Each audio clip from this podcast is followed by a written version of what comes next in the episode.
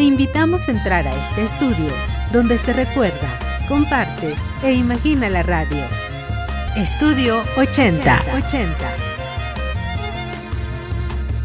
Soy Ana Lara. En 1989, el entonces director de Radio UNAM, Alberto Dalal, me invitó a crear un espacio para presentar música mexicana contemporánea. Yo acababa de regresar de Polonia ese verano y justo unos meses después fue la caída del muro de Berlín.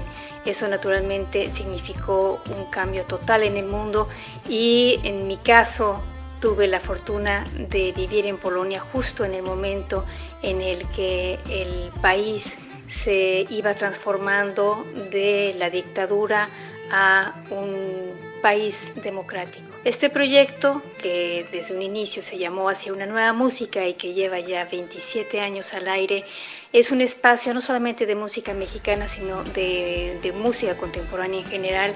Y yo estoy muy contenta de sentir que a través de esos 27 años ya no es el único espacio de música contemporánea, pero al mismo tiempo ha servido para forjar una cultura de música contemporánea en los radioescuchas de Radio UNAM. Para mí Radio UNAM ha sido un espacio no solamente para poder compartir la música que amo, la música contemporánea, sino para descubrir también no solamente música, sino también literatura, teatro.